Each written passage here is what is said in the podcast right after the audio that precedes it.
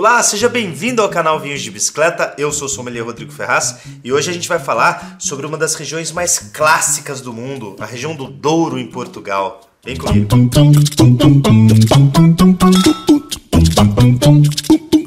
Hoje é um dia especial para o canal Vinhos de Bicicleta, hein? Gravar sobre a região do Douro, que isso? Região que é um marco aí da vitivinicultura internacional.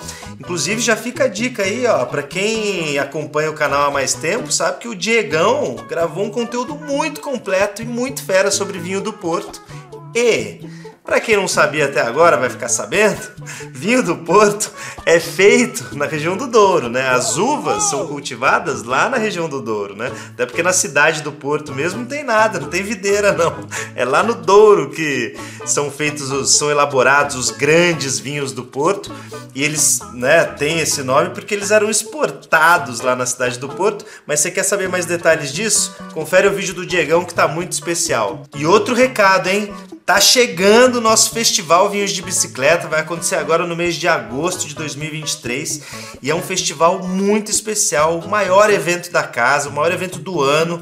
A gente faz em parceria com a Austin BMW Jaguar num espaço super moderno, com ar-condicionado para acomodar ali de 700 a 800 pessoas e você vai degustar vinho do mundo todo. A gente vai ter produtor nacional, a gente vai ter produtor estrangeiro lá do Uruguai, do leste europeu, da Grécia, da Austrália, dos Estados Unidos. Então, assim, você vai se divertir lá, fora as comidas sensacionais também que tem no festival. E é isso, galera. Vem porque o negócio é bom e os ingressos já estão no fim, viu? Então garante aí, já teve virada de lote. Então garante seu ingresso para não ficar de fora dessa grande festa. E quem vem de fora, o hotel oficial do evento é o Golden Tulip. Se ainda tiver vaga por lá, é só conferir aqui no, no link. Eu vou deixar para vocês todos os detalhes no link no descritivo desse vídeo, beleza? Então, bora pro episódio.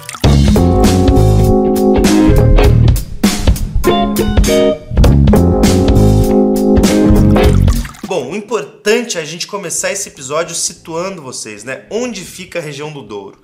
Ela fica lá no norte de Portugal, que é justamente cortada pelo rio Douro, que na Espanha chama Duero, por isso que tem uma regiãozinha ali do lado que chama Ribeira del Duero na Espanha, e quando passa para Portugal, né, aí a região ganha o nome de Douro porque o rio também ganha o nome de Douro. Essa região é bastante montanhosa e justamente por essa característica ela é protegida da influência do oceano. E isso muda completamente o clima e a tipicidade dos vinhos feitos nessa região. Por que, que eu estou dizendo isso? Porque quando a gente tem influência marítima, né, influência oceânica, a gente vai ter mais umidade. Se eu estou falando que o Douro é protegido dessa influência marítima, a gente está falando de uma região mais seca, onde as uvas amadurecem mais com menor precipitação anual. E se a gente está falando de uvas bastante amadurecidas, a gente está falando de vinhos mais intensos. É lógico, galera, que a gente sempre fala aqui no canal, né? Portugal, se a gente fizer uma divisão aí de norte e sul, as regiões do sul são ainda mais quentes, né? Quando a gente fala de Lisboa, de Alentejo, são regiões que pegam fogo, né? O verão é extremamente quente. Se a gente está falando de norte de Portugal, continua sendo uma região mais quente, só que menos quente que o Alentejo, tá? A gente, o que é legal de fazer a comparação seria com o Minho, por exemplo, né? O Minho está praticamente na mesma latitude do Douro, né? Lá no norte de Portugal. Só que o Minho tem influência marítima.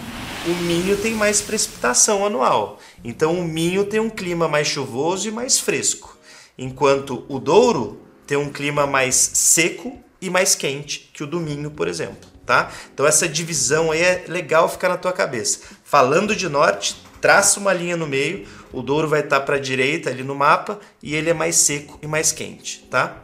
Já os solos dessa região são pobres, né? O que, que eu quero dizer com isso? São pobres em nutrientes. E isso é bacana para vitivinicultura, sabe por quê? Porque as videiras têm que colocar as raízes delas lá pro fundo, né? Numa profundidade maior do que a habitual, para justamente caçar esses nutrientes e jogar para os frutos que elas vão produzir. Então isso traz uma certa complexidade, porque ela acaba alcançando várias camadas de solo. E a predominância desse estilão de solo do Douro é de xisto, né? um solo mais rochoso. Isso também vai trazer uma mineralidade para o vinho, né? A gente depois vai ter que conferir isso aqui na taça, mas essa é a predominância, a tipicidade dos vinhos do Douro, justamente por conta da videira. Isso é muito legal, né? E outro fator importante para a gente ressaltar do Douro é que sim, essa é a maior região produtora de vinhos de Portugal. Uau! É número um, meus amigos. E a predominância é de vinhos tintos, tá? Então, vinho branco é uma parcela pequena ali e vinho tinto domina a região. Muito por conta do vinho do Porto, como eu disse, né? As uvas são cultivadas lá e também dos vinhos secos, né? Eu estou falando de tinto, mas também tem uma parcelinha pequena de vinho rosé. O que eu quero dizer é que uvas tintas dominam a região e uvas brancas são menos conhecidas e menos importantes, até historicamente, para o cultivo naquela parte de Portugal. E entre as tintas mais importantes, eu vou ressaltar aqui cinco delas que você precisa ter em mente que fazem parte de quase todos os cortes que saem do, da região do Douro, tá? Então vem comigo. São elas: Turiga Nacional, Turiga Franca, Tinta Roriz, Tinta Barroca e Tinto Cão. Sendo que Turiga Nacional é a maior expressão aí do vinho português, né? A gente sabe que essa uva está presente em vários cortes de Portugal e ela traz um aspecto floral para o vinho, né? Ela costuma trazer aromas de violetas e rosas. E a tinta roriz é a tempranilho. Então, acabei de mencionar aqui a região de Ribeira del Duero, na Espanha, né? onde a Tempranilho é a principal casta. No Douro, a tinta roriz também é uma das principais castas e é a mesma uva, tá? Tempranilho, tinta roriz e lá no sul de Portugal ainda ganha o nome de aragonês. Então, assim, são nomes diferentes, mas é a mesma casta. E um último comentário importante é que eu falei aqui de cinco uvas, né? Mas ó, são mais de 100 autorizadas no Douro, até porque essa é a região portuguesa que tem mais castas nativas de Portugal, tá? Ela é, é, uma, é um berço ali muito importante para a vitivinicultura portuguesa, até na questão genética de uvas, tá? São mais de 100, galera, mais de 100 Uou! autorizadas ali para o cultivo no Douro, só que essas cinco são as principais. E eu tô falando, poxa, é, mas são várias uvas e tal. E qual que é o estilo então? O pessoal lá costuma fazer varietal ou corte? O que, que você acha? Na grande maioria das vezes é vinho de corte, galera. Porque vinho varietal é até difícil de achar no Douro. Esse que tá na minha taça aqui é corte também. Eu, na minha vida, assim, eu acho que devo ter tomado um ou dois no máximo de vinho varietal, ou seja, feito de uma uva só, né? Vindo do Douro. E essa cultura faz total sentido porque se o vinho do Porto, né, é, ele é produzido com uvas é, cultivadas no Douro e o vinho do Porto é quase sempre corte, os vinhos secos finos feitos no Douro também vão para a mesma linha, tá?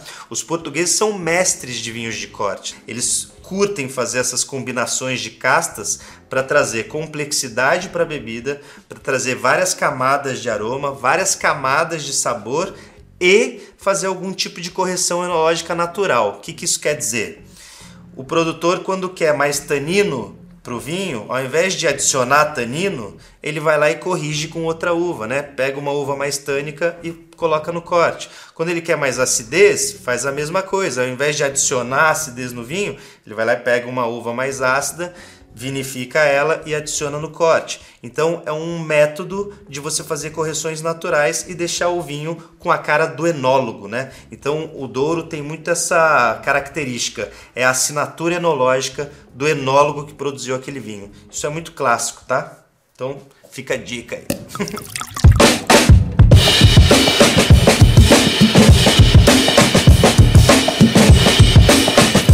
Agora entrando em um aspecto mais técnico da região do Douro, a gente divide essa região em três sub-regiões, tá? Baixo Corgo, Cima Corgo e Douro Superior. E quais são as principais diferenças entre elas? O Baixo Corgo é a sub-região que está mais próxima da cidade do Porto. O que, que isso quer dizer? Ela está mais próxima do oceano também. Então é a região que tem mais precipitação, né? uma região um pouquinho mais chuvosa e de clima um pouquinho mais ameno. Tá? E também, por ser uma região de solos bastante férteis, ela tem mais densidade de vinhas plantadas. Já a região do Cima Corgo é o coração, vamos dizer assim, da região do Douro, porque lá estão concentradas as vinhas de alta qualidade que fazem a maior parte dos vinhos do Porto mais famosos e também dos vinhos secos finos do Douro, que são referências internacionais. Essa é uma sub-região muito prestigiada dentro da área do Douro. E por último, vem o Douro Superior, que é a mais quente de todas elas, tá? Porque veja comigo, o solo ali já é um pouquinho mais uniforme, não é tão montanhoso como as outras duas ela já é uma região mais longe do oceano e mais próxima da Espanha, e ali o verão é mais quente e mais seco. Que, que isso vai fazer com os vinhos? Eles vão ficar mais intensos, mais tânicos e mais alcoólicos, né? Então toda vez que você pegar um vinho do Douro Superior, onde a vinha está sendo cultivada lá, você pode esperar vinho mais concentrado e mais frutado também. E quando a gente fala da denominação de origem Douro, né, que são as regras da vitivinicultura que regem tudo por ali, né, da denominação de origem, eles permitem que se faça vinho espumante, vinho tranquilo e vinho licoroso, né? até porque o vinho do Porto sai dali. E dentro dessas categorias, você pode fazer vinho branco, vinho tinto e vinho rosé. Então, assim, tem um pouco de tudo por lá. Mas, como eu falei lá atrás, os vinhos tintos são predominantes, tá? Tanto para licorosos como para vinhos tranquilos, beleza? Só para espumante, que aí quando é feito lá geralmente é branco, tá? E uma tipicidade da região que vale mais para os vinhos tranquilos, tintos, é com relação a potência versus acidez versus frescor. Eu citei o Alentejo agora há pouco. O Alentejo é muito quente, não tem tanta amplitude térmica como a região do Douro, então os vinhos alentejanos ficam mais potentes, mais mastigáveis e com uma acidez mais baixa. Enquanto os vinhos do Douro, eles apresentam uma potência legal, principalmente lá do Douro Superior, né? É um vinho frutado, um vinho com bastante tanino, um vinho também mastigável, só que é legal que lá tem amplitude térmica, né, maior. Então os vinhos ficam ao mesmo tempo mais ácidos e mais frescos. Esse equilíbrio é uma, vamos dizer assim, um um prêmio do Douro, né? É uma coisa que o Douro entrega para o mundo apreciar os seus vinhos, né? Esse equilíbrio, eu acho que é a chave do sucesso que faz os vinhos de lá é, serem tão consumidos e tão prestigiados no mundo todo. E é o que fez do Douro também uma região clássica aí, né?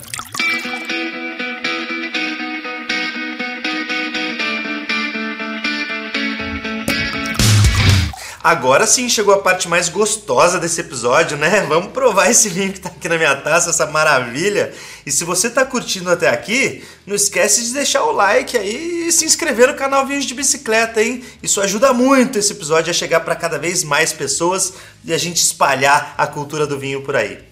Ó, esse vinho é feito pela Quinta da Pacheca, ele é o Doc Douro Superior 2020.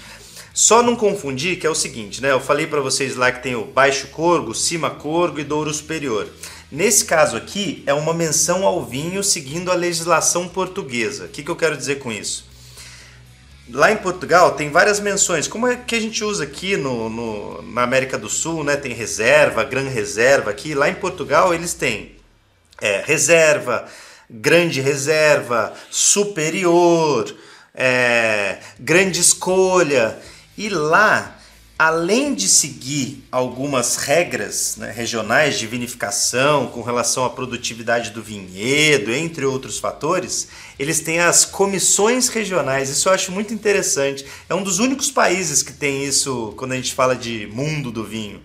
Essas comissões elas dão notas para os vinhos, então os vinhos se candidatam a receber aquela menção, né, de aquela honraria, né, como esse aqui que recebeu superior e aí, uma comissão julgadora avalia aquele vinho, dá a nota e vê se ele chega na nota que ele precisa para receber a, aquele, aquela designação, né? Seja grande escolha, superior, reserva, grande reserva. Inclusive, a gente tem curso de vinho de Portugal aqui na Vinhos de Bicicleta que explica isso aqui, ó, no detalhe para vocês, tá? Vem fazer os cursos presenciais com a gente que vocês vão adorar. Vamos lá, ó. Vamos ver o que, que ele entrega pra gente. A Quinta da Pacheca, galera, que é desse vinho aqui, é uma das vinícolas mais tradicionais da região do Douro. Eles têm séculos de história, se eu não me engano, a primeira menção feita a essa vinícola é de 1738, olha só para vocês terem uma ideia. E eles têm quartos lá para a galera se hospedar, viu? Isso também é muito legal, porque imagina você ficar lá tomando um vinhaço do Douro com vista para o Rio Douro, pô, não é, não é má ideia não, né? Para quem curte no turismo, é uma das regiões mais bonitas do mundo para se visitar, viu? Eu recomendo de verdade. E a gente também está querendo fazer roteiro lá para Portugal. Vamos ver quando que sai, porque vai ser lindo, cara. A região do Douro tem que estar tá nesse roteiro. Agora vamos ver aqui o que, que a gente sente do vinho. Vamos lá. Nossa, bastante intensidade, viu? Bastante intensidade de aroma. Até passei direto aqui pela cor, porque é um rubi mega profundo que já estava indicando um pouco dessa intensidade. O álcool dele é 14%, então, né? Pensa numa uva que amadureceu bem também pro Douro, cara. Pô, bacana, né? 14% de álcool os halos estão levemente acastanhados e de referência aromática, a gente vai sentir aqui muita fruta madura, é uma fruta negra madura, isso está muito claro aqui. Tem um pouquinho de tabaco, que é de defumação, porque esse vinho aqui tem 12 meses de estágio em barrica, então ele, ele entrega um pouco dessa defumação da madeira. E dá para sentir também um pouco de couro, um pouco de baunilha, que provavelmente veio do amadurecimento desse vinho em barricas também. Então, poxa, vinho complexo, viu? Ele ficou um tempinho aberto aqui antes de eu começar a gravar o episódio e agora ele está liberando esses aromas. É aquele tipo de vinho que eu indico você deixar ele respirar mesmo, né? Para quem quiser, ele ele tá no, no site da Vinhos de Bicicleta, então quem quiser adquirir uma garrafa dessa é só conferir lá, eu vou deixar o link aí para vocês. Mas é um vinho que eu indico ou você colocar no decanter ou abrir a garrafa e deixar ele respirar bastante antes de servir, é, antes de se servir ou servir para os seus convidados, tá? Porque é um vinho que pede isso. Agora vamos ver no paladar que a gente vê dele. Vamos lá.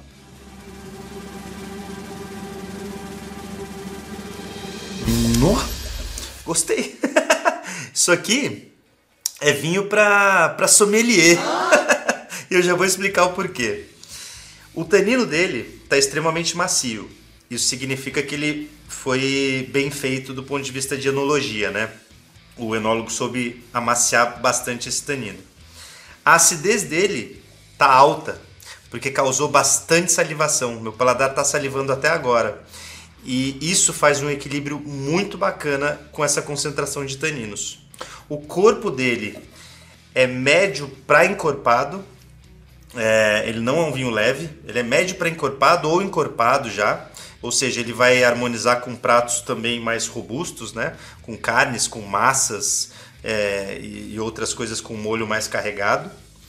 O final dele é longo, então dá para ficar sentindo aqui, ó, bastante tempo, um vinho com bastante persistência e muita camada de sabor. E eu, o que eu gostei dele é que apesar de pouca idade, porque a gente está falando de um vinho 2020, ele já apresentou algumas camadas de sabor que são da evolução, né? que, não, que fogem da fruta, que, que trazem uma complexidade mais bacana, como ah, sabores mais rústicos, como um sabor de especiaria, um sabor de até do tabaco mesmo. Então me agradou muito, assim.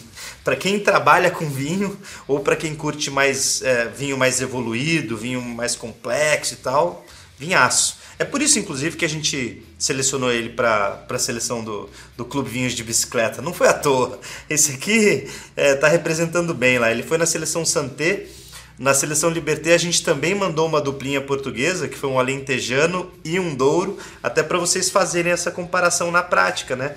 Lembra que eu falei que o alentejo é mais quente, tem menor acidez, então faz vinhos ainda mais estruturados e com menor frescor, enquanto os do douro vão apresentar uma estrutura bacana, só que menor que a do alentejo, com mais frescor, então provar isso na taça acaba sendo uma aula muito didática aí para vocês é, eu recomendo bastante. Se vocês quiserem fazer parte do Clube Vinhos de Bicicleta, tá aí o meu convite para vocês, tá bom? Galera, muito bacana, viu? Essa região do Douro é um prazer falar sobre ela sempre, sempre. Porque assim, pena que o Diegão, que não tá aqui hoje falando, porque o Diegão é descendente de português e ele ama falar sobre vinhos portugueses. Diegão, foi mal. Dessa vez eu resolvi falar aqui sobre o Douro. Mas, cara, espero ter representado bem a sua terra, beleza, cara? E o Diegão, como eu disse lá atrás, né, lá no começo do episódio, ele gravou um episódio muito bacana sobre vinho do Porto, hein? Então confiram aí, galera. Tá um episódio completaço. Praticamente uma masterclass de vinho do Porto. Confiram aí que tá aqui já disponível no YouTube, tá bom? Espero vocês no nosso festival em agosto agora de 2023. Vamos tomar um vinho juntos, vamos tomar vinho português juntos no festival também. O Diegão vai estar tá lá também com a gente. E é isso, tudo que vocês precisam saber de informação, tá tudo aí certinho no nosso descritivo.